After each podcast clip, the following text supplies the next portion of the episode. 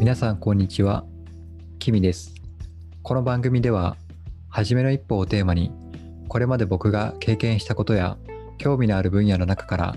あなたが初めの一歩を踏み出すきっかけになる情報のシェアを目的に番組配信を行っています。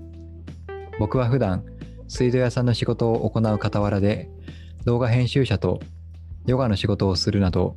複数の働き方をしています。今日のシェアするテーマは2019年の予祝の振り返りについてです今日が2020年12月19日になっています実はですねあの僕がヨガ講師の仕事を始めて今日が初めてそのヨガ講師としてのお給料をいただいた日なんですよね。なので、ちょっとその記念というか、あの、記録も兼ねて、この番組、今日収録しています。そしてこのシェアするテーマ、2019年の予祝の振り返りということで、このポッドキャストを始めて170回以上配信しているんですけど、第65回でですね、これが2019年の11月22日に配信した回なんですけど、この時僕が予祝っていうものについてお話しして、でその時に実際に宣言していることがあるんですよね。それが何かというと、ヨガ講師として働いているっていうことを宣言、宣言ですね、うん、言っています。今、2020年12月19日時点の僕は、まさにヨガの先生として実際にクラスを担当させていただきながら、こうやってあのヨガの先生としての初任給をいただくことになっています。最初この予祝っていうのがですね、なかなかやっぱりちょっとスピリチュアル系な感じで、なんか願うだけで引き寄せられるみたいな、ちょっとそんな眉唾ものっていうイメージが僕の中であったんですけど、ただ、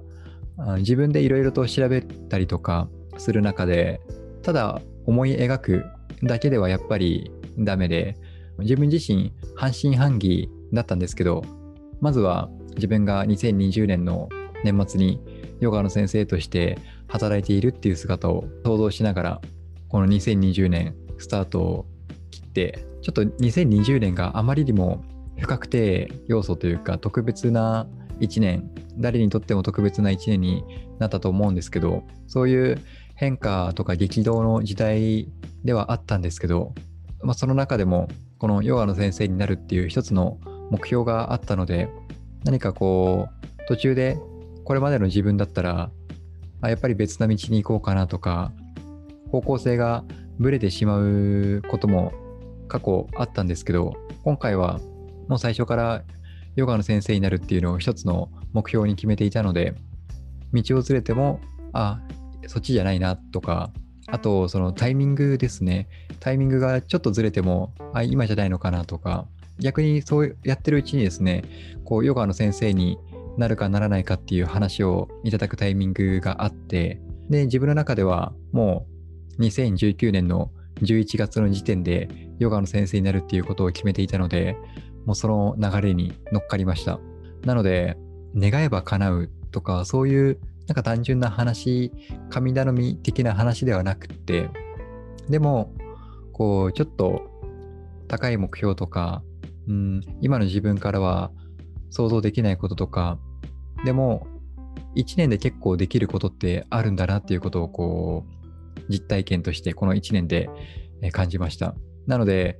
今年はですね、まだ2021年の予祝っていうのができていないので、実際2019年これだけ効果があった予祝で、あの他にもいくつか挙げたものがあるんですけど、達成できていなかった、あのコロナ絡みで達成できなかったこともあるので、ちょっと2021 21年は今年2020年できなかったことをやれるように、またまだ2020年終わってないので、残り数日かけて2021年に向けた予祝、えー、行って行ってみようと思っています。皆さん2020年いかがお過ごしでしたか？今年ももう残りあとわずかになっているので、ちょっとまだ来年のことを考えられないなとかっていう方も多いかなと思うんですけど、ぜひですね、1年のことを元旦の時だけ考えるのではなくってちょっとこういう何でもないタイミングというかそういう時にイメージして日々その目標とかに向かってコツコツ一歩ずつ歩いていくと結構先の方まで歩けるのかなっていうのをちょっと実感として感じたので今日は2019年の予宿の振り返りについてシェアさせていただきました。はい。本日のポッドキャストをお聴きいただきありがとうございました。あなたにとって今日がいい一日になりますように。バイバイ。